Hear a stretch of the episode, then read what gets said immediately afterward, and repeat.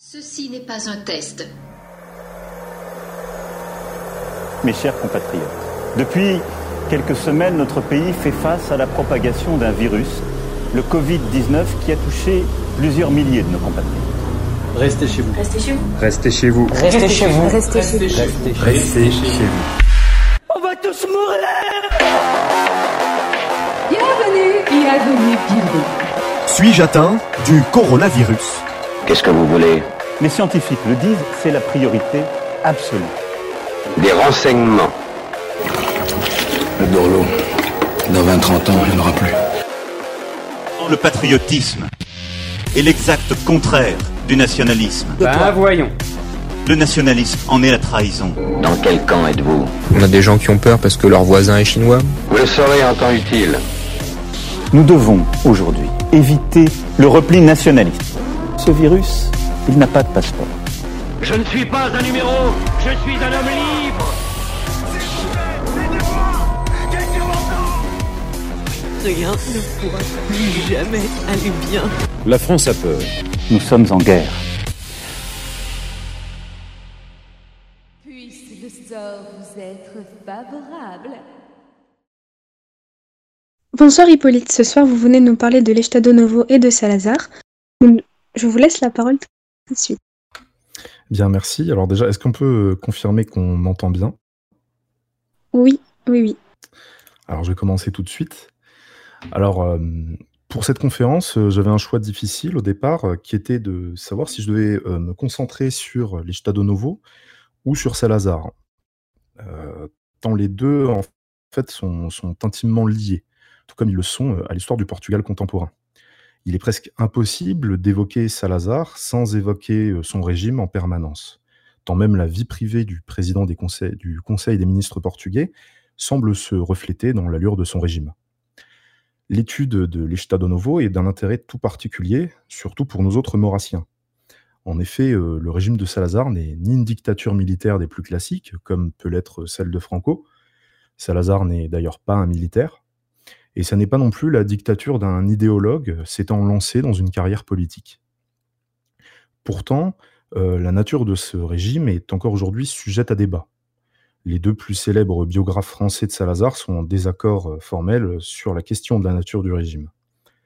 Pour Paul Serran, euh, journaliste et mystique guénonien qui est proche de la nouvelle droite, Salazar est un démocrate chrétien qui rejoint bien souvent Maurras, mais plus par corrélation que causalité, et serait même euh, politiquement plus proche de la philosophe Simone Veil, euh, en tout cas sur certains points comme euh, la question des partis ou de la place prépondérante de la spiritualité. Pour Jacques Ploncard-Dassac, ancien membre d'Action française, qui passa de nombreuses années aux côtés du Premier ministre, l'homme d'État portugais est profondément marqué par le nationalisme intégral. Il serait même secrètement royaliste au plus profond de lui. Enfin, nombreux sont les idéologues de gauche, mais aussi de droite, qui désignent l'Estado Novo comme un État fasciste. C'est d'ailleurs une critique que lui a fait l'essayiste royaliste euh, Hippolito Raposo.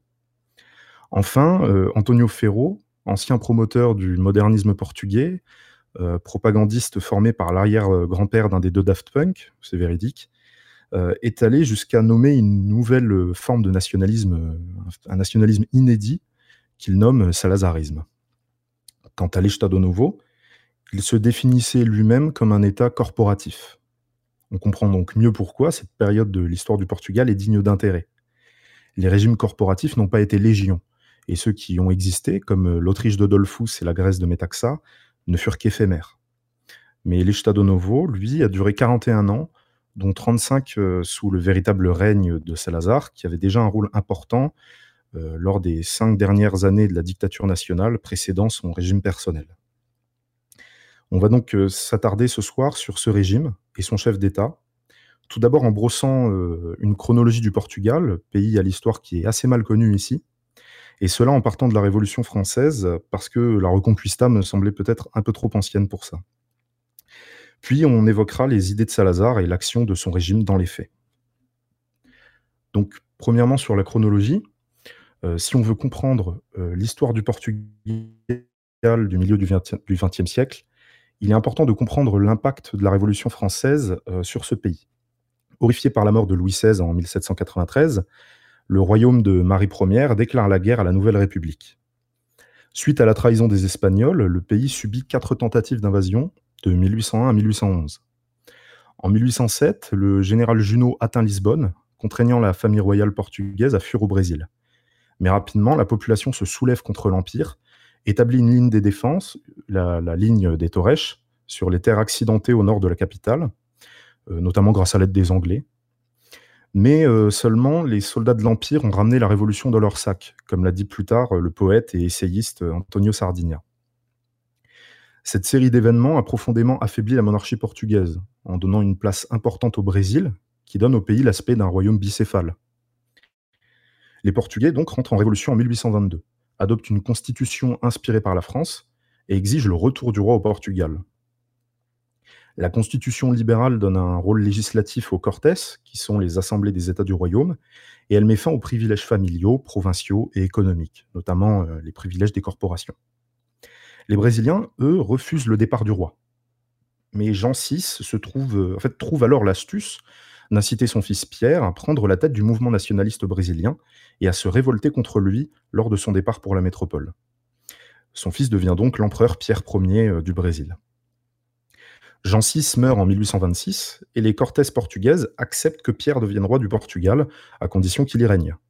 Mais il ne peut pas abandonner le Brésil. Euh, donc Pierre décide d'abdiquer au Portugal euh, en faveur de sa fille Marie II, qu'il fiance à son frère cadet Dom Miguel, alors qu'elle n'a que 7 ans. Euh, il y a un problème, c'est que la situation ne convient ni aux Cortés ni à Miguel. Pierre Ier est franc-maçon, grand maître du Grand Orient brésilien. Il est adepte des idées libérales de la Révolution et de la Constitution de 1822. Mais en 1826, l'opinion portugaise est moins favorable au libéralisme qu'avant. Dom Miguel en profite pour prendre le pouvoir contre sa nièce et pour rétablir une monarchie traditionnelle. Mais Pierre Ier envahit le Portugal dans un conflit qui s'étend euh, à toute la péninsule ibérique dans le cadre des guerres carlistes, et Miguel euh, est obligé de partir en exil après sa défaite en 1834. La monarchie libérale est remise en place, avec la dynastie des Saxe-Cobourg-Gotha-Bragance à sa tête, qui règne avec euh, difficulté, euh, toujours en conflit avec les francs-maçons du Grand Orient lusitanien, et les Carbonari, une autre société secrète libérale et républicaine. Le 28 avril 1889, à Vimiero, un village du nord du Portugal, naît le personnage qui nous intéresse, Antonio de Oliveira Salazar. Il est le fils d'un métayer, il étudie au séminaire de Viseu, et malgré sa basse extraction, il est très vite repéré euh, comme étant un élève brillant, au point de devenir euh, professeur particulier en 1908.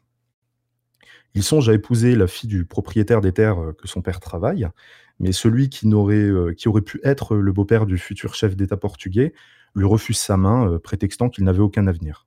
Il reste donc célibataire toute sa vie. La même année, les Carbonari assassinent le roi Charles Ier et son fils héritier. C'est Manuel II qui hérite du royaume, mais il est trop jeune et il est impréparé à régner. En 1910, Salazar rentre à l'université de Coimbra, en droit et sciences économiques. En octobre de la même année, une révolution proclame la République. L'université de Coimbra est attaquée par des émeutiers qui se tournent ensuite vers l'église d'Almédine, où ils affrontent une contre-manifestation de protestation à laquelle participe le futur dictateur portugais qui donne de sa personne dans ce qui tourne au pugilat. Salazar commence alors à s'intéresser à la politique. Euh, l'université de Coimbra compte deux groupes de pensée qui vont inspirer la sienne. Premièrement, les intégralistes lusitaniens. Ce sont des royalistes, fidèles à la lignée du prétendant Don Miguel. Ils s'opposent non seulement à la République, mais aussi à la monarchie libérale de 1822. Le groupe a été fondé en 1912 par les monarchistes exilés en Belgique José Hipólito Raposo et Luis de Almeida Braga. Le mouvement comprenait aussi euh, Antonio Sardinia, l'auteur le plus prolifique et populaire du mouvement, qui mourra prématurément en 1925, ainsi que d'autres membres qui nous intéresseront, José Adriano Pequito Rebello, qui est l'économiste du mouvement, le comte Alberto de Mores Monsaras, Francisco Rolao Preto, qui est le fondateur d'un mouvement national syndicaliste d'inspiration fasciste par la suite, Manuel Murias, qui tenait le journal à époque, et un certain Marcelo Caetano, qui n'est autre que le successeur de Salazar en 68. En passant par Paris en 1914 et 1917, Raposo, Rebello et Almeida Braga rencontrent l'action française. Ils sont très inspirés par la pensée et l'action politique de Maurras, Georges Valois et Léon Daudet. Mais bien qu'admiratif des intégralistes, Salazar se tourne vers un autre mouvement, le Centre académique de démocratie chrétienne, qui est inspiré par Léon XIII notamment. Il écrit dans la revue du mouvement L'Impartial, dès 1912, sous le pseudonyme d'Alves de Silve. Appelé à faire partie de l'université, il devient professeur adjoint en 1917. Il collabore avec le journal Libertad de Porto sur les questions économiques et financières, puis devient professeur effectif de l'université de Coimbra à partir de 1918. Il faut bien comprendre que la Première République portugaise est connue pour être un régime particulièrement instable. En 16 ans d'existence, elle a connu 9 présidences différentes, 44 gouvernements et 21 soulèvements euh, armés et coups d'État. Le 27 avril 1913, euh, pour donner quelques exemples, la dite révolution radicale éclate contre le cinquième gouvernement de la République, dirigé par Afonso Costa. Cette tentative de coup d'État aboutit à la création du mouvement de la fourmi blanche, composé des membres les plus radicaux des Carbonari, ils se veulent être une garde prétorienne de la République et n'hésitent pas à commettre des attentats à la bombe contre leurs adversaires. Le 14 mai 1915, le parti de la Restauration nationale républicaine tenu par les Carbonari fait un coup d'État contre le dictateur Pimenta de Castro pour faire rentrer le pays dans le conflit mondial. Des émeutes sont déclenchées, le cuirassé Vasco de Gama rentre dans la baie du Tage, à Lisbonne, et bombarde la ville. Le Premier ministre Joao Chagas est rendu aveugle par un tir de fusil à pompe et de Castro est déposé il y a plus de 200 morts. Le 14 décembre 1918, le président, roi Sidonio País, qui s'était donné comme mission de remettre de l'ordre dans la République, est assassiné après un an de dictature. Le 19 janvier 1919, le comte Alberto de Monsaras et le général intégraliste Paiva Cuseiro déclenchent une rébellion royaliste dans le nord du pays. Le soulèvement échoua à Lisbonne quatre jours plus tard et une coalition républicaine reprit le contrôle de Porto le 14 février. Salazar est arrêté à la suite de ce soulèvement car il est suspecté d'accointance avec les royalistes. Mais il est vite relâché faute de preuves.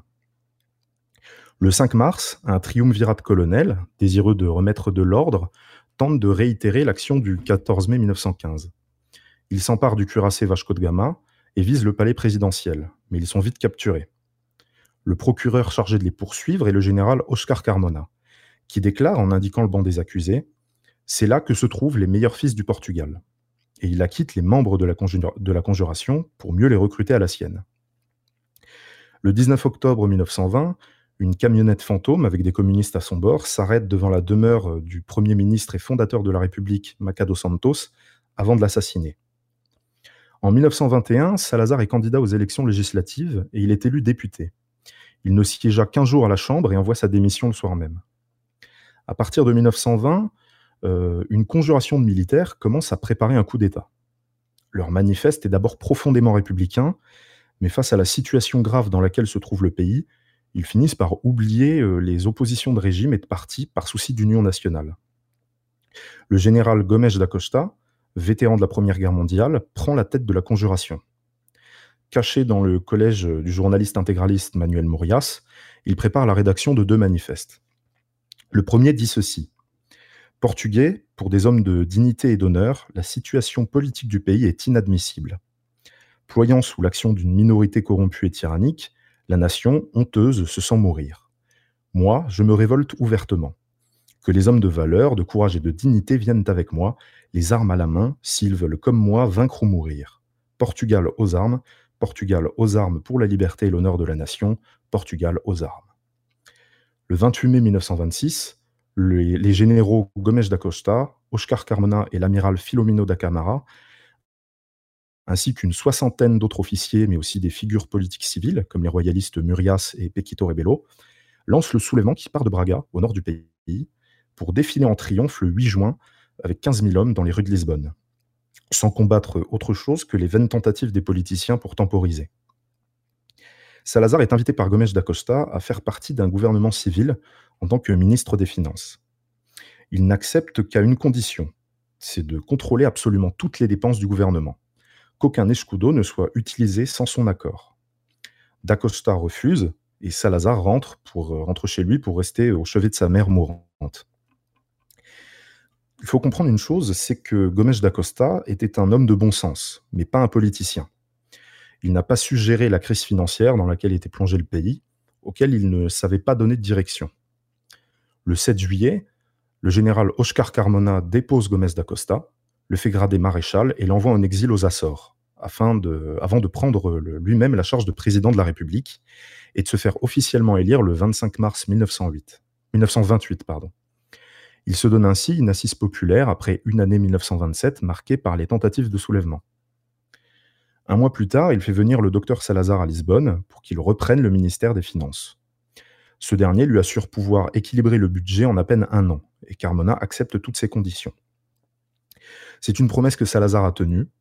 Euh, il remboursa la dette extérieure en moins de sept ans, grâce à une rationalisation des dépenses de l'État, une lutte contre la corruption de l'administration, et grâce à une politique d'imposition plus efficace, notamment sur les bénéfices des remboursements d'emprunts. Cette façon de racler l'argent euh, vaudra à ce qu'on surnomme euh, les spatules de cuisine de Salazar, en fait. Peu à peu, il prend de plus en plus d'importance au sein du gouvernement. Le 21 octobre 1929, il tient un discours devant les représentants des municipalités du pays qui tient plus du chef de l'État que d'un simple ministre. Il y traite notamment de la relation de devoir mutuel entre le gouvernement et la nation, de la nécessité d'un gouvernement nationaliste, et évoque déjà une nouvelle constitution. Il récidive lors du quatrième anniversaire de la dictature nationale en 1930, devant une réunion d'officiers où il fait le bilan de ces quatre années, tout en évoquant le fait que cette dictature ne peut être, qu'une phase de transition. Le 30 juin, il dresse déjà l'esquisse de ce que doit être la prochaine constitution devant le Conseil d'État. Sans surprise, en 1932, le président Oscar Carmona nomme Salazar président du Conseil des ministres, charge qu'il occupe sans discontinuité pendant 36 ans. Il travaille alors sur la prochaine constitution qui, proclame l'Estado Novo le 19 mars 1933. L'Estado Novo se veut être un régime autoritaire mais pas totalitaire et il se décrit lui-même comme un État corporatif. À partir de là, on va surtout se concentrer sur la politique extérieure parce qu'on évoquera le reste plus tard. En 1936, Salazar soutient Franco durant la guerre d'Espagne face au danger que représentent les communistes pour le Portugal. Un corps de 4000 volontaires portugais, les Viriatos, sont envoyés pour combattre aux côtés des nationalistes. Ils se sont surtout distingués dans les airs grâce à ces pilotes, dont l'intégraliste, grand soutien du, gouvernement, José Adriano Pequito Rebelo. Cette aide de Salazar à Franco aboutira euh, au pacte euh, ibérique le 17 mars 1939, qui est un pacte d'amitié et de non-agression, qui instituait euh, à partir de juillet 40 une consultation obligatoire de l'autre pays ibérique en cas d'entrée en guerre ce qui explique en partie la neutralité de l'Espagne, malgré les volontés de certaines composantes politiques du pays à rentrer en guerre. Pendant la Seconde Guerre mondiale, le Portugal reste neutre en ce qui concerne l'Europe, et vend des marchandises, surtout alimentaires, aux deux camps. Mais Salazar permet toutefois aux Alliés d'utiliser les îles portugaises en Atlantique comme base de chasse anti-sous-marin, et les forces portugaises en Asie doivent défendre les colonies du Timor contre l'agression japonaise. Dans une moindre mesure, 160 anciens viriatos rejoignent les volontaires espagnols qui partent pour le front de l'Est avec les forces de l'Axe. En 1949, le Portugal de Salazar devient l'un des membres fondateurs de l'OTAN, par anticommunisme, même si Salazar finit par répudier cette alliance qui ne sert que les causes des États-Unis, surtout que l'OTAN forma et influença une élite contre le régime.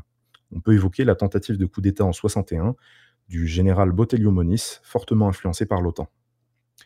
Le général Oscar Carmona reste président de la République jusqu'à sa mort le 18 avril 1951. Sa présidence est suivie de celle de Francisco Cravero Lopez, qui a des relations plus compliquées avec Salazar. En 58, euh, il n'est plus président et c'est l'amiral Américo Thomas qui devient président jusqu'en 74. À partir de 1961, le pays entre dans la crise des guerres coloniales, à la suite de nombreux attentats indépendantistes en Angola les territoires portugais d'Afrique continentale rentrent en guerre d'indépendance. À la fin de la même année, la République de l'Inde attaque le Portugal et envahit ses territoires de Goa, Daman et Diu. Malgré leur engagement concernant ces territoires, l'Angleterre et les États-Unis ne réagissent pas. Salazar fait un AVC en 1968. Il est alors obligé de quitter le pouvoir. L'ancien intégraliste Marcelo Caetano lui succède en tant que président du Conseil des ministres. Salazar meurt en 1970, à l'âge de 81 ans, et en 1974, euh, après 13 ans de guerre coloniale et sous la menace d'une insurrection communiste, l'armée fait un coup d'État pour court-circuiter l'agitation et met fin à l'Estado Novo ainsi qu'à l'œuvre politique de Salazar. On va maintenant se concentrer donc sur Salazar, sa pensée et son œuvre. Et pour ça, on va parler du 28 mai 1936. C'est là qu'a lieu le, le dixième anniversaire du coup d'État de Braga. Et Salazar y prononce un discours sur les dogmes éternels, qui est sans doute le plus célèbre, car il est une bonne synthèse de sa pensée, mais aussi parce qu'on peut très facilement le, trouver en vidéo. Euh, il dit euh, cette phrase durant, euh, durant son discours, il dit « Nous n'avons pas discuté Dieu et la vertu, nous n'avons pas discuté la patrie et son histoire, nous n'avons pas discuté l'autorité et son prestige, nous n'avons pas discuté la famille et sa morale, nous n'avons pas discuté la gloire du travail et le devoir de travailler. Cette célèbre tirade de son discours nous aide à comprendre sa pensée politique. Il nomme ici ce qui vaut le plus, mais il donne aussi un ordre de priorité, une échelle de valeur. Et pour Salazar, le plus important, c'est de ne pas discuter Dieu et la vertu. Comme Maurras, euh, Salazar place ce qui est de l'ordre de la métaphysique au-dessus de la nation. Tous deux s'opposent ainsi à un nationalisme allemand qui place la nation au même niveau que Jéhovah, pour reprendre les propos de Maurras dans mes idées politiques. Mais contrairement à Maurras, Salazar applique cette idée dans tous les aspects de sa vie. Ainsi, il ne croit pas aux politiques d'abord. Lors d'un échange avec le journaliste Antonio Ferro, qui n'est pas encore chef du service de la propagande nationale, Salazar dit ceci J'ai lu, les livres politiques de Maurras. Ils séduisent par leur clarté, par la logique de la construction, si on admet les prémices. Mais entre les admirateurs inconditionnels du doctrinaire français et moi, il y a une différence d'attitude. Pour Maurras et ses disciples, le phénomène politique est le phénomène social par excellence. Et la politique est le grand facteur de la vie des peuples, déterminante de leur évolution. Son étendard de guerre politique d'abord parle clair. Mais ce que contient cette expression est une erreur. La politique a sa place, remplit sa fonction importante, mais la vie d'un pays est plus complexe, plus large, échappe plus aux organes et à l'action du pouvoir que beaucoup ne pourraient le croire. L'histoire d'une nation est surtout la résultante du travail que le milieu impose aux hommes et des qualités et des défauts des hommes qui y vivent. On voit ici que la préoccupation de, de Salazar est avant tout d'ordre moral, et sa vie nous le montre. Plus jeune, Salazar renonçait successivement à la vie monastique et à la vie de famille pour se dédier à plein temps à la vie de professeur. En 1921, voyant que son siège de député n'aurait que très peu d'impact direct, il l'abandonne pour reprendre son rôle de professeur d'économie. Il récidive en 1926 quand il voit que la politique ne lui donne toujours pas le champ libre en tant que ministre.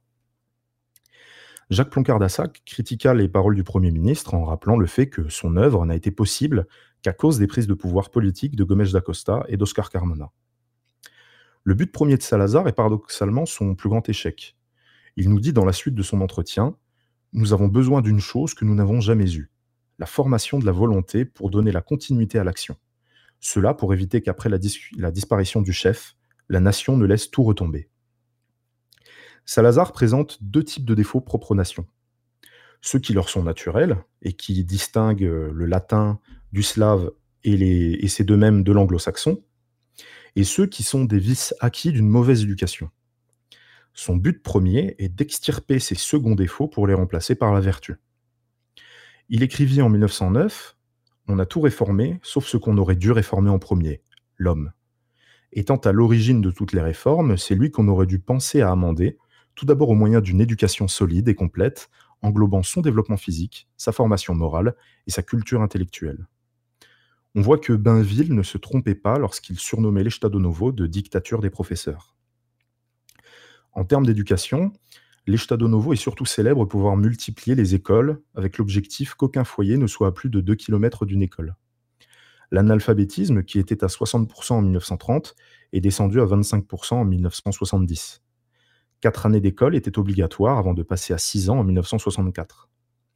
À côté de l'école, les enfants de 7 à 14 ans devaient obligatoirement participer à la Mocidade portugaise, une organisation de jeunesse leur apprenant la discipline, la vie de famille, les tâches du foyer ou encore des travaux agricoles et forestiers.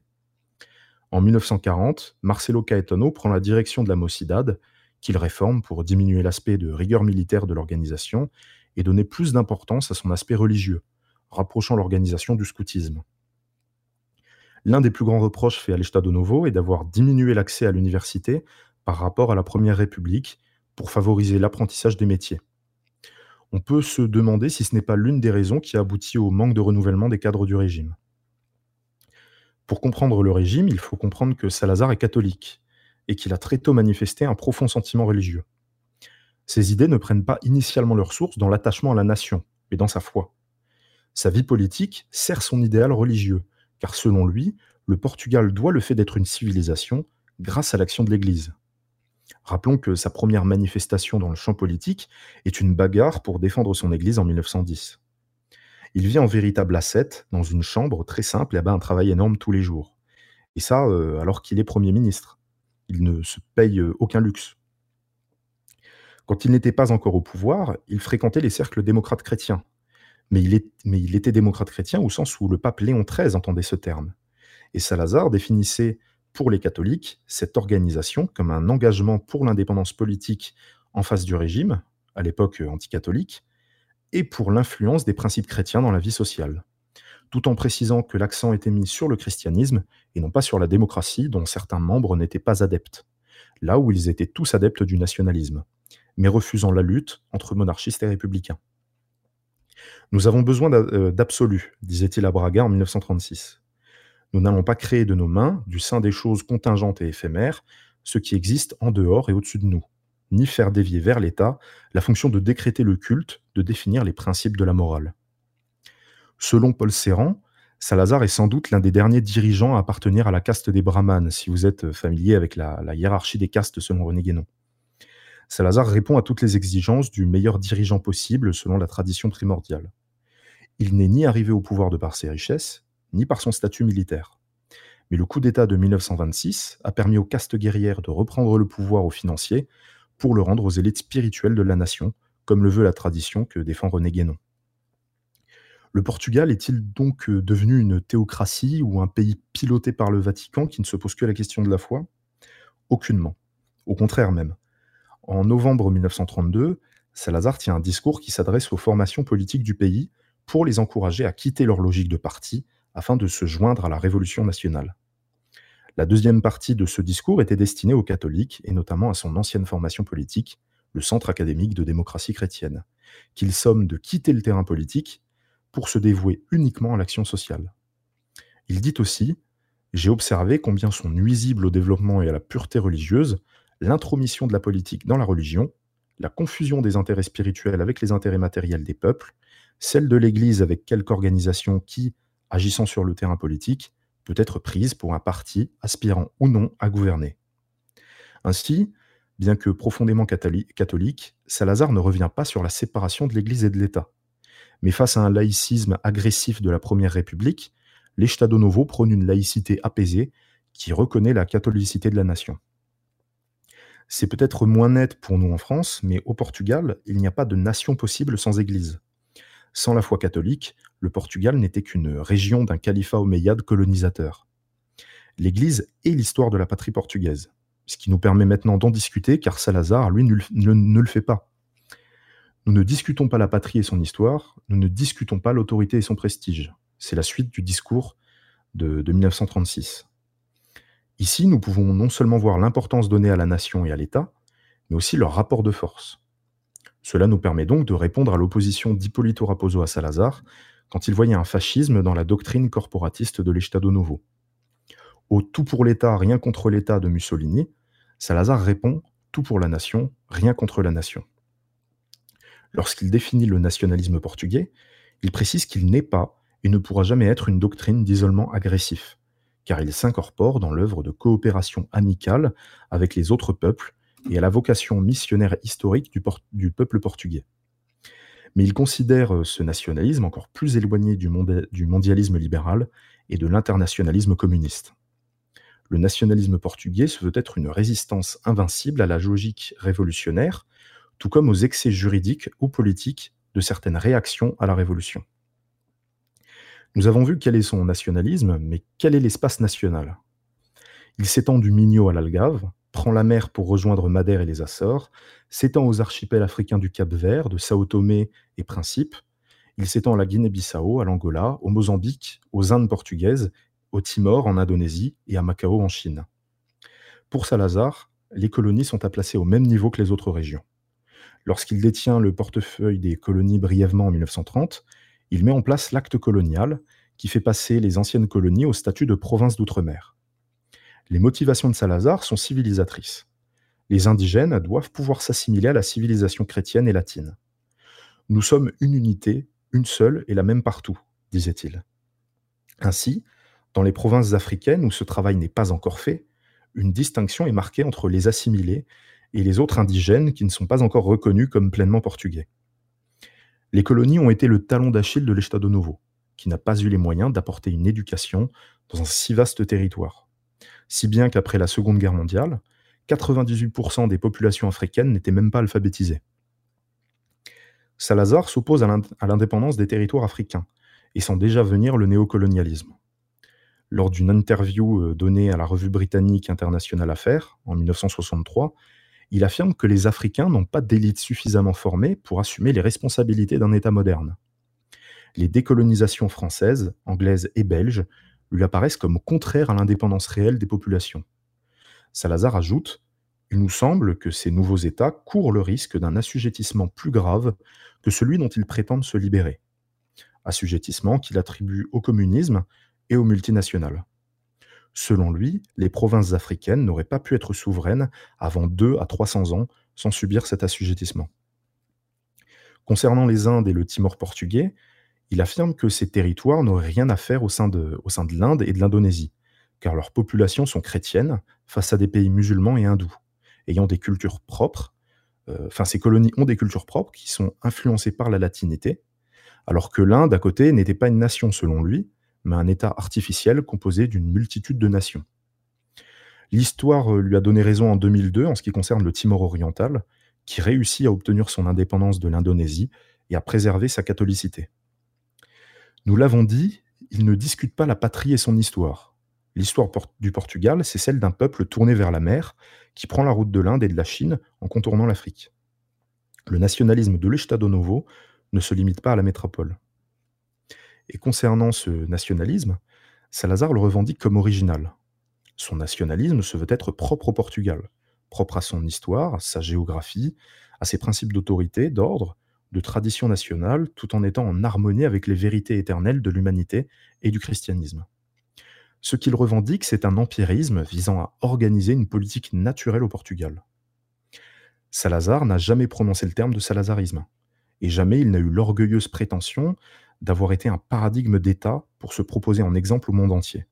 Mais il disait seulement Au Portugal, il nous a été possible de travailler dans ces conditions. Ce qui est bien loin du national-socialisme ou de certaines formes de néofascisme qui se veulent être des modèles à appliquer à toute l'Europe, si ce n'est au monde.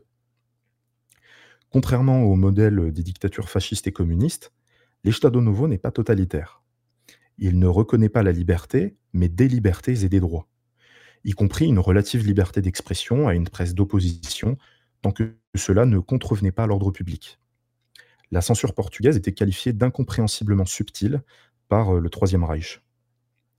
En 1934, alors que les fascismes ont, encore bonne presse, Salazar déclare que l'État qui subordonnerait tout, sans exception, à l'idée de nation ou de race par lui représentée dans le domaine de la morale, du droit, de la politique et de l'économie, était incompatible avec la civilisation chrétienne et ne pourrait mener qu'à de nouvelles révolutions et guerres. Mais la constitution portugaise établit la morale et le droit comme limite à la souveraineté et assure les respects, euh, le respect des libertés individuelles, familiales et corporatives, comme celle de l'Église. Salazar ajoute Personne, au Portugal, ne pourrait proclamer l'omnipotence de l'État en face de la masse humaine. Personne parmi nous n'aurait à l'idée de considérer l'État comme la source de la morale et de la justice. La question est donc de savoir où se place l'État portugais. Car si celui-ci n'est pas totalitaire, il se réclame tout de même de l'autoritaire. S'il reconnaît des libertés, il rejette la liberté. Et Salazar rejette l'idée qu'une égalité, simple abstraction intellectuelle, puisse se substituer aux inégalités naturelles. Comment donc s'organise cet État? Commençons par le bas. Premièrement, Salazar rejette l'existence des partis. Il demanda à deux partis qui étaient parmi ses plus grands soutiens d'abandonner leur lutte pour se joindre à l'Union nationale. Les démocrates chrétiens, comme nous l'avions déjà vu, mais aussi les différents mouvements royalistes. Il fit aussi dissoudre et interdire toute forme de réorganisation de la part des socialistes, des communistes et du mouvement national syndicaliste de Francisco Rolao Preto. On considère souvent son organisation de l'Union nationale comme un parti. Salazar réfute cette idée. Il pense l'Union nationale comme une organisation politique rassemblant les gens qui ont à cœur de travailler main dans la main afin d'œuvrer pour la nation. La pluralité idéologique, voire même une certaine forme d'opposition, y sont tolérées dans la mesure où, je cite, ni l'activité gouvernementale, ni les fins de la Constitution ne s'en trouvent endommagées. Dans les faits, il est vrai qu'une certaine pluralité idéologique y est présente. On y trouve surtout des monarchistes, des républicains nationalistes ou simplement conservateurs. Mais l'organisation n'a jamais été très active. En 1960, Paul Serran dénonçait d'ailleurs une certaine forme d'hypocrisie de l'opposition en montrant que Salazar leur avait littéralement ouvert les portes de, de certaines fonctions à responsabilité en participant à l'Union nationale, pour ainsi infléchir le gouvernement dans leur direction plutôt qu'en s'opposant frontalement à lui. Il faut toutefois reconnaître que deux dates ont participé à mettre à mal l'organisation qu'était l'Union nationale. Premièrement, en 1945, sous la pression des Alliés, Salazar autorise l'opposition à s'organiser sous la bannière du mouvement d'union démocratique. Toutefois, euh, le mouvement est composé d'une opposition particulièrement hétéroclite de républicains, de royalistes, de communistes, d'anarchistes, de libéraux et de fascistes. Si bien qu'ils n'arriveront jamais à présenter un candidat jusqu'au bout à une élection avant 1958. Mais le mal est fait. L'opposition a un parti, et l'Union nationale doit prendre le rôle de parti. Elle devient de plus en plus abandonnée au fil du temps. Lors du discours donné à l'occasion du renouvellement du mandat présidentiel de l'amiral Thomas en 1965, Salazar avoue qu'il n'a pas réussi deux choses. Convaincre nos gouvernants, dit-il, de ce qu'ils avaient besoin d'un appui politique pour leur action, et que cet appui ne pouvait leur venir que de l'Union nationale, convaincre l'Union nationale de ce que la formation politique ne peut être abandonnée au hasard des lectures ou d'influences familiales, mais doit être confiée à une action de formation doctrinaire systématique et persistante. Ce à quoi Jacques Ploncard-Dassac euh, plaisanta en lui disant plus tard que le Portugal était la dernière démocratie libérale d'Europe. Vient ensuite l'Assemblée nationale. Salazar était anti-parlementaire. Il reprochait aux assemblées de créer le désordre en politique, d'être le creuset des partis et de saper l'autorité gouvernementale. Selon lui, lorsqu'il s'exprime en 1934, les assemblées législatives devaient disparaître d'Europe dans les 20 ans qui allaient venir. Seulement, lorsqu'il met en place son régime, le Portugal a connu plus d'un siècle de parlementarisme, et il n'est pas sûr de pouvoir supprimer cette institution sans heurts. Toutefois, si le Parlement existe encore, le parlementarisme, lui, est bel et bien mort. Le gouvernement a la capacité de promulguer des décrets sans passer par le Parlement dans un très grand nombre de domaines.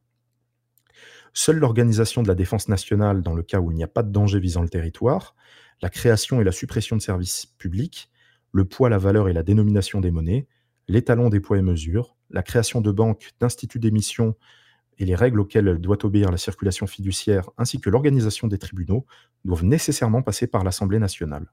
Tout le reste peut être un décret. L'Assemblée peut produire un projet de loi, mais si le Conseil d'État refuse de le signer, il doit obligatoirement être voté par les deux tiers de l'Assemblée lors d'un second vote. Chose qui est en fait hautement improbable à cause de la façon dont les députés sont choisis. Car si les députés sont effectivement élus, la liste électorale provient de la direction de l'Union nationale, qui est dirigée à vie par le président du Conseil des ministres, en l'occurrence Antonio de Oliveira Salazar. Ainsi, un groupe de députés qui se mettrait en tête de contrarier le gouvernement a peu de chances de retrouver ses sièges quatre ans plus tard. En réalité, le rôle de l'Assemblée nationale consiste plus en un organisme de contrôle de l'administration au service du gouvernement. À la tête de ce gouvernement, il y a le président du Conseil des ministres, en la personne de Salazar, puis de Caetano à partir de 68. C'est la personne la plus importante du pays. Toute décision passe nécessairement par lui. Il nomme les ministres, contrôle l'Union nationale, qui est le vivier des élites du pays. Il contrôle la police internationale de défense de l'État, ou PIDE, qui est la police de renseignement du Portugal et qui lui rend directement des comptes. Il contrôle l'administration, les fonctionnaires civils et militaires, ainsi que les gouverneurs des colonies tout décret ou projet de loi doit recevoir son approbation. Le seul élément de contrôle du chef du gouvernement est le président de la République, qui le nomme et peut le destituer ou refuser de signer ses décrets. Du moins en théorie. Car euh, le candidat à la présidence de la République est choisi par l'Union nationale, elle-même dirigée par Salazar. En fait, ainsi, l'élément de contrôle de Salazar est lui-même contrôlé par Salazar. Le président Oscar Carmona a toujours eu de très bonnes relations avec Salazar. Mais à sa mort, en 1951, son successeur Francisco Cravero Lopez décida de ne pas toujours valider la politique de Salazar et de ne pas signer certains de ses décrets. Ce qui pousse Salazar à ne pas reconduire son mandat en 1958, pour, le préférer, pour lui préférer l'amiral Américo Thomas. Ainsi, le rôle du président de la République est surtout accessoire. Il se présente aux événements publics, il signe les lois, il se montre comme le symbole de l'alliance entre l'armée et le gouvernement.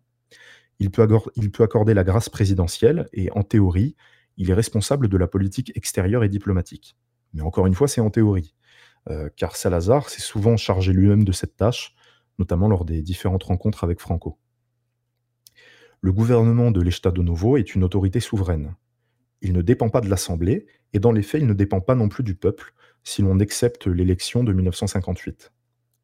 Par le biais de l'Union nationale, cette autorité euh, s'incarne en un seul homme qui détient le pouvoir, Antonio de Oliveira Salazar. Et pour lui, l'autorité est nécessaire. Il réfute l'anomie, l'anarchie ou toute autre absence de pouvoir. En 1933, il dit ceci. Tout en évitant la divinisation de l'État et de sa force, au nom de la raison et de l'histoire, nous devons réaliser l'État fort au nom des intérêts les plus sacrés de la nation. Devant les assauts de la liberté mal comprise, nous devons renforcer l'autorité dépréciée et diminuer. Nous devons donner au rouage de l'État la possibilité d'une direction ferme, d'une délibération rapide et d'une exécution parfaite. D'où son antiparlementarisme et son opposition à la démocratie. Lors de son discours de Braga en, 1936, il dit encore ceci au sujet de l'autorité. Elle est un fait et une nécessité. Elle ne disparaît que pour se reconstituer. On ne la combat que pour la livrer entre d'autres mains. Elle est un droit et un devoir, devoir qui se renie lui-même s'il ne s'exerce pas, droit qui a sa meilleure assise dans le bien de tous. Et elle est aussi un don magnifique de la Providence, car sans elle, ni la vie sociale ni la civilisation humaine ne seraient possibles. Le passage de l'enfance à l'âge d'homme, de l'ignorance à la connaissance, des instincts à la vertu, de la barbarie à la civilisation est le fruit de l'effort persistant contre l'inertie naturelle c'est la couronne de gloire de l'autorité. Et ces propos ne sont pas euh, sans rappeler l'inégalité protectrice que défendait Charles Maurras dans la politique naturelle. Il est encore une dernière institution dont je n'ai pas parlé et qui sera l'un des objets de la dernière partie de cette conférence. Il s'agit de l'Assemblée corporative, car il ne faut pas oublier que le Portugal de Salazar se définit lui-même comme un État corporatif. En 1936, il disait Nous ne discutons pas la famille et sa morale, ne discutons pas la gloire du travail et le devoir de travailler. Ici réside le principe corporatif. Car oui, si l'on parle de, lorsqu'on parle de corporatisme, la première chose qui nous vient à l'esprit, souvent des mots comme travail, économie, entreprise, pour Salazar, cela inclut aussi ce qu'il appelle les corporations morales et intellectuelles. Les corporations sont tous les corps intermédiaires de la nation, là où la vie de l'individu prend du sens, car sa relation à la société en fait quelque chose de plus grand que l'individu. Ça en fait une personne. Cela comprend ainsi non seulement l'entreprise, mais aussi les clubs de sport, d'art, les clubs littéraires et de, pensée, la paroisse, la municipalité, les syndicats et au cœur de tout, la famille. Dans une note sur la Constitution et l'État corporatif à la fin de son livre Une révolution dans la paix, il définit ces groupes comme étant les expressions réelles et permanentes de la nation. Concernant la famille, il dit à Braga L'homme naît là, les générations s'y éduquent, Là se forme le petit monde d'affections sans lesquelles l'homme peut difficilement vivre. Quand la famille se défait, la maison se défait, le foyer se défait, les liens de parenté se dénouent pour laisser les hommes devant l'État, isolés, étrangers, sans attache et dépouillés moralement de plus de la moitié d'eux-mêmes. Le nom se perd, on devient un numéro, la vie sociale prend aussitôt un aspect différent. L'amour, c'est là la morale de la famille qu'il nous présente. Cette morale est supérieure à la froide administration d'État. Le nationalisme fait aussi partie de la morale familiale, car la nation est la famille des familles. Les corporations morales lui tiennent à cœur, car pour lui, le corporatisme ne doit pas tomber dans les écueils du socialisme. Les intérêts de la production doivent se subordonner non seulement à ceux de l'économie nationale dans son ensemble, mais aussi à la, finalité spirituelle ou destinée supérieure de la nation et des individus qui la constituent, pour citer son discours inaugural du premier congrès de l'Union nationale le 26 mai 1934. Ainsi, pour sociabiliser le peuple, de nombreuses organisations sont créées, parfois avec la participation de l'Église. Nous avions déjà cité la Mocidade portugaise, mais il y avait aussi les maisons du peuple et les maisons des pêcheurs, présentes dans chaque paroisse rurale et côtière. Elles avaient un rôle mutualiste, mais aussi récréatif, sportif et éducatif. On peut citer la FNAT, Fédération nationale pour l'allégresse au travail, qui était une association de loisirs pour les ouvriers, leur permettant de pratiquer certains arts comme la danse ou la musique, parfois inaccessibles à leur milieu. Certaines de ces organisations permettaient de servir l'État directement. C'était notamment le cas de la Légion portugaise, une organisation paramilitaire instruisant ses hommes dans la discipline et servant d'organisation de défense du patrimoine spirituel portugais, ainsi que comme groupe de renseignement à l'encontre des groupuscules communistes et anarchistes. Son pendant féminin était tout simplement le mouvement national féminin, qui intégrait les femmes qui le désiraient à une forme de service d'auxiliaire militaire, surtout pour acheminer le courrier lors des guerres coloniales. Un peu à l'écart de l'organisation corporative, même morale j'entends, euh, mais en étant dans un même ordre d'idées, Salazar a aussi encouragé les productions artistiques des concours littéraires, dont, le plus célèbre est celui de 1934, un concours de littérature nationaliste où le célèbre poète Fernando Pessoa a obtenu la seconde place avec son recueil Messagem. Alors pour la petite histoire, il a refusé de se rendre à la remise des prix, euh, non seulement à cause de sa seconde place, mais aussi à cause d'un décret de Salazar interdisant les sociétés secrètes, alors que Pessoa était membre de plusieurs d'entre elles. Car si les Estado Novo encourageaient le peuple à se réunir en organisation, tout type de société secrète était interdite. Car selon Salazar, une organisation n'agit que pour le bien de la nation, enfin une, organisation qui n'agit que pour le bien de la nation n'a rien à cacher. Et euh, je ne vous cache pas que cette mesure visait tout particulièrement la franc-maçonnerie et les carbonari. En parallèle des concours littéraires, Salazar évoque, lors de ses entretiens avec Antonio Ferro, le fait de faire donner des concerts de musique les dimanches et jeudis dans les jardins de Lisbonne et de province. Il parle aussi de la difficulté qu'il a à motiver la chose. Toutefois, l'Estado Novo fit la promotion de musique folklorique en encourageant chaque ville et village à avoir un groupe de musique. Il mit aussi en place les maisons du fado, où étaient donnés et émis des concerts de fado pour faire la promotion de ce genre musical. C'est aussi sous l'Estado Novo que l'engouement des Portugais pour le football prend de l'ampleur. Et si ce sport est arrivé sur le sol lusitanien dès la monarchie, c'est sous Salazar qu'il connaît un véritable essor. La Fédération portugaise de football est créée le jour même du coup d'État de Gomes da Costa. La première ligue est fondée en 1934, et dans les années 60, le football fait partie intégrante de la propagande euh, comme un symbole d'unité nationale, pendant que les clubs portugais remportent leurs premiers titres internationaux. Ces deux engouements, ajoutés au pèlerinage dans la ville sainte de Fatima, donnèrent à l'Estado Novo le sobriquet du régime des trois F Fado, Fatima, Football. Globalement, euh, l'Estado Novo fait la promotion de l'organisation spontanée et de la vie associative. Les représentants de ces corporations morales ont d'ailleurs droit à leur siège au sein de l'Assemblée des corporations, institution législative que l'on a encore à peine évoquée. Cette chambre parlementaire se veut être une interface entre les représentants des corporations et l'État. La chambre est divisée en 25 sections, que je ne vais pas toutes euh, citer, mais il y avait par exemple céréales et bestiaux, euh, vin, euh, la pêche et conserve, mines et carrières et produits chimiques, électricité, bâtiments et matériaux de construction, mais aussi art graphique et presse, crédit et assurance, sciences et lettres, éducation physique et sport, défense nationale, justice, politique économique coloniale, administration locale ou encore les beaux-arts. Cette interface leur permet de défendre leurs intérêts auprès du gouvernement et de proposer des projets de loi qui sont, ensuite examinés par l'Assemblée nationale et le gouvernement. Elles sont aussi consultées lorsque l'Assemblée ou le gouvernement fait une proposition de loi qui concerne l'une ou toutes les sections de l'Assemblée corporative. Les intégralistes ont souvent fait la critique de l'Estado Novo quant à sa centralisation. Mais la centralisation du Portugal est toutefois relativisée. Certes, mis à part en ce qui concerne les municipalités, l'administration dépendait presque exclusivement de Lisbonne. Seulement, il s'agissait des pouvoirs régaliens. Et le corporatisme de l'Estado Novo montre au contraire que l'État voulait déléguer l'organisation sociale, mais aussi économique du pays à la population organisée. Pour le citer encore une fois, Salazar disait que l'État ne voulait pas s'attribuer un rôle exagéré dans la production et prétendait mettre en valeur au maximum l'action de l'initiative individuelle, véritable essor d'une vie sociale progressive, et que, quand l'État s'occupe d'autre chose que de réaliser les conditions générales nécessaires pour que les particuliers puissent satisfaire les besoins de la collectivité, il s'engage dans la voie de grand gaspillage, des concurrences indues et du travail non productif. Dans l'intérêt particulier public, il faut sauver l'initiative privée, ajouta-t-il. Le rôle de l'économie corporative, est à la fois de lutter contre l'économie sans direction du libéralisme et l'économie dirigée du socialisme en optant l'économie autodirigée. Il ajoute qu'il n'est cependant pas douteux qu'à certains moments, l'autorité suprême de l'État soit amenée à intervenir.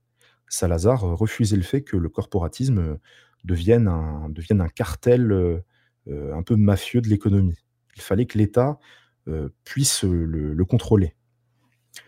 L'un des buts de Salazar est de combattre le socialisme. En reprenant les propos de Poincaré, il dit que le socialisme commence où est le monopole. Là où il y a la libre concurrence, la concurrence ne peut être une force économique permanente et elle tend forcément à son autodestruction pour donner lieu au monopole ou à l'entente qui est une forme de monopole. Il reprend d'ailleurs les thèses de Proudhon lorsqu'il dit La concurrence tue la concurrence. La puissance du monopole sur la société fait que les forces économiques sous le pouvoir d'un monopole prennent de plus en plus le rôle de l'autorité de l'État. C'est d'autant plus vrai dans une société démocratique où l'opinion est reine, parce que l'opinion est soumise aux puissances d'argent. Ainsi, le libéralisme laisse alors place à un étatisme dirigé par l'économie. En 1933, Salazar prévoyait déjà le capitalisme d'État, en fait. Mais il n'était pas seul. Hein. On a déjà cité Poincaré qui, en parlait, euh, mais on a aussi l'auteur anglais euh, Chesterton euh, qui, qui adhérait à cette thèse. Et cette situation qu'il cherche à éviter, en modérant, en fait, c'est cette situation qu'il cherche à éviter en modérant la concurrence et en empêchant une très grande concentration de la propriété grâce à l'association et au contrôle sans pilotage de cette association par l'État. L'autre remède, qui est le remède politique, qu'on a déjà évoqué contre cette prise de pouvoir de l'économie, c'est la dictature qui est au-dessus de l'opinion euh, et donc qui est moins manipulable par l'argent. Toutefois, les objectifs cités ne sont pas le but ultime de Salazar. La réalité est bien plus simple. Pour Salazar, le corporatisme est la politique économique la plus naturelle qui soit. Dans un texte intitulé L'organisation corporative, qui est une réponse donnée en 1943 à un message des corps dirigeants des syndicats de Lisbonne, Salazar dit ceci. Alors attention, la citation est un peu longue.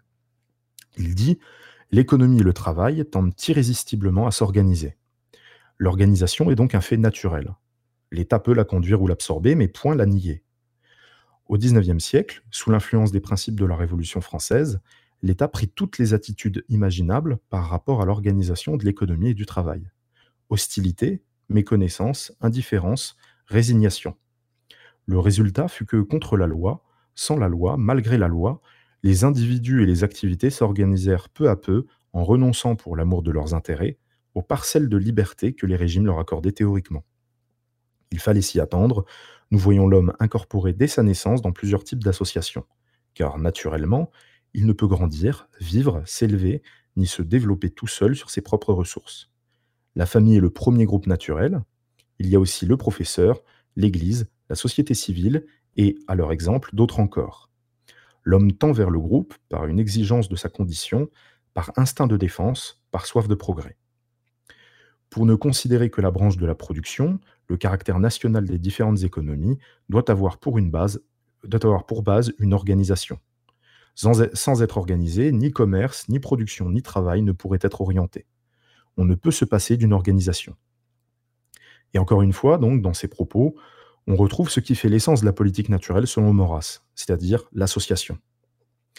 Cette volonté de laisser la liberté au pays de s'organiser, plutôt que de piloter la mise en place du corporatisme, comme ce fut le cas euh, dans l'Italie de Mussolini, a d'ailleurs eu le désavantage de faire que les corporations économiques ont mis beaucoup de temps à réellement se mettre en place. Beaucoup d'adversaires de Salazar ironisaient sur cet État corporatif sans corporation.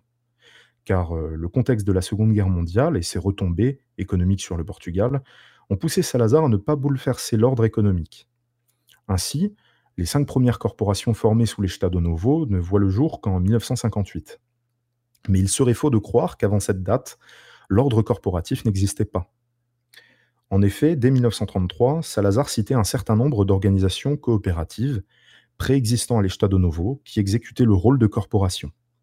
Il s'agit de la Fédération des producteurs de, de blé, le consortium des conserves, la Casa d'Oduro, dont l'activité m'échappe encore, les corporations d'exportateurs de vin et la commission de contrôle du commerce et de l'importation du riz.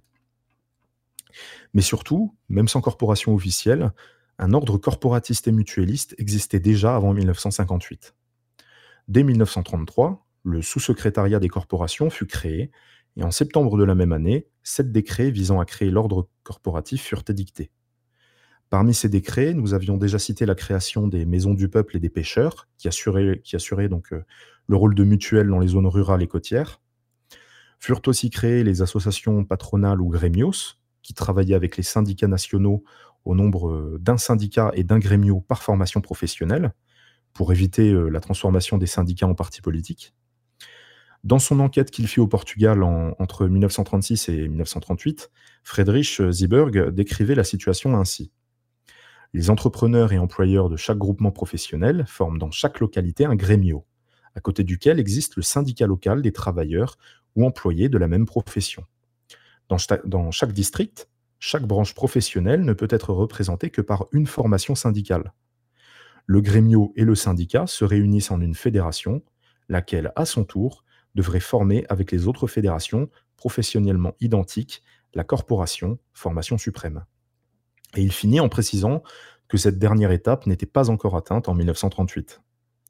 On peut donc relativiser euh, l'idée selon laquelle les corporations n'ont pas réellement existé sous Salazar. Ce qui a réellement eu du mal à se réaliser, c'est la centralisation de l'organisation corporative à l'échelle nationale. Mais à l'échelle locale et des districts, les corporations existaient bel et bien. Ces corporations assuraient le statut du travail national, à savoir un repos hebdomadaire obligatoire, un salaire minimum, une réglementation de la durée du travail avec paiement des heures supplémentaires, une réglementation du travail des femmes et des mineurs, des contrats collectifs de travail, une responsabilité patronale dans les accidents du travail, des caisses syndicales de prévoyance contre la maladie, l'invalidité et des caisses de retraite, avec contribution des travailleurs comme des patrons. Mais en contrepartie, les grèves et les lockouts étaient interdits. Les corporations étaient surveillées par l'Institut national du travail et de la prévoyance, chargé de faire respecter les lois du travail et de diriger le tribunal du travail présent dans chaque district. De plus, le gouvernement, les municipalités et les corporations finançaient la construction d'habitations bon marché sous forme de foyers indépendants pour les travailleurs membres des syndicats ou pour les fonctionnaires. Alors, ce système a-t-il fonctionné? Le Portugal de Salazar a eu de nombreux adversaires, surtout en ce qui concerne sa politique économique.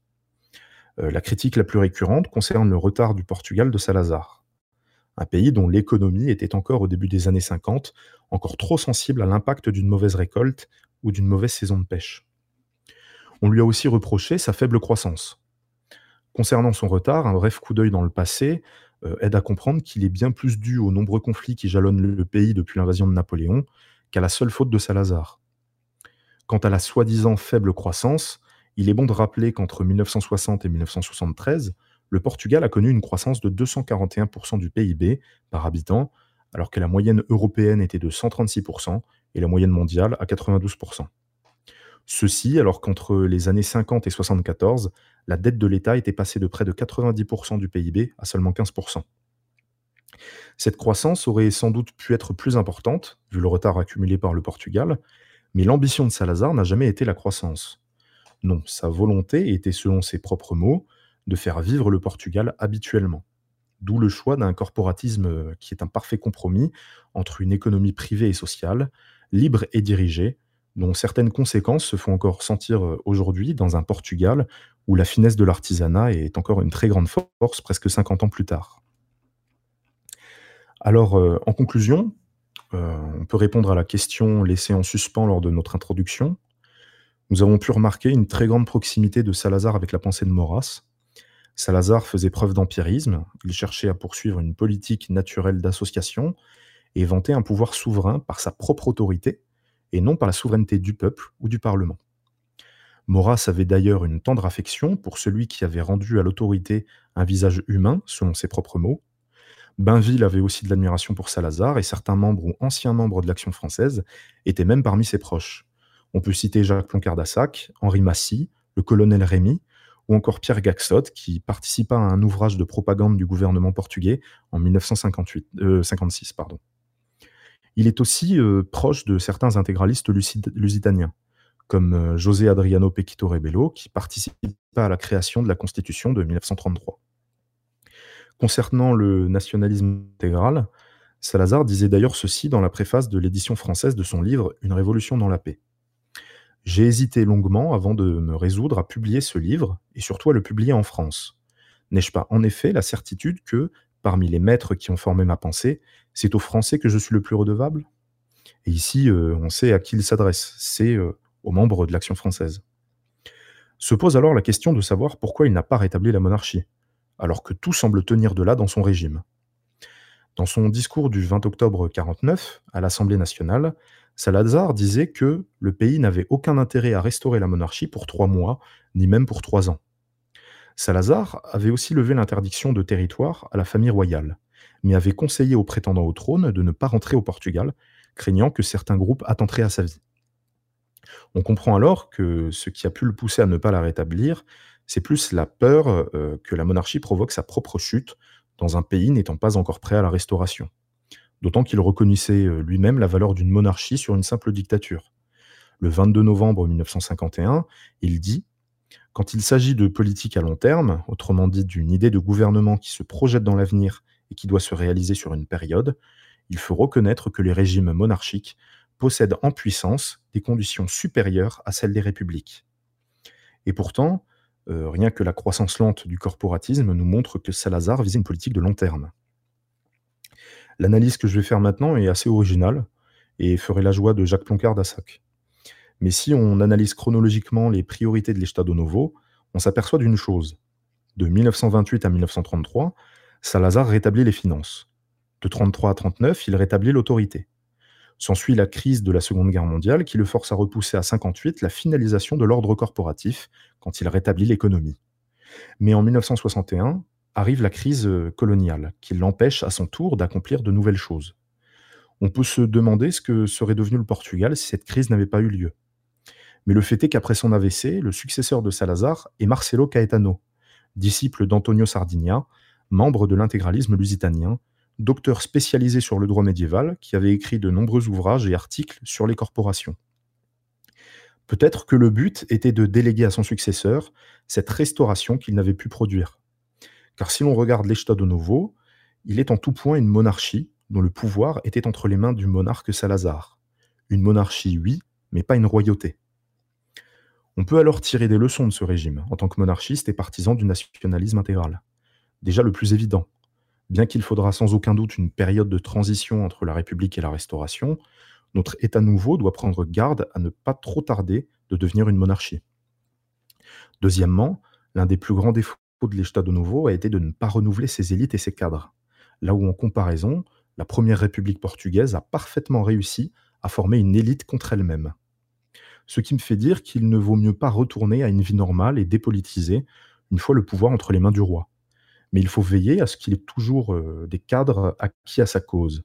Cela nécessitera sans aucun doute de continuer euh, l'œuvre de l'Action française de, formation plus que jamais après cette restauration.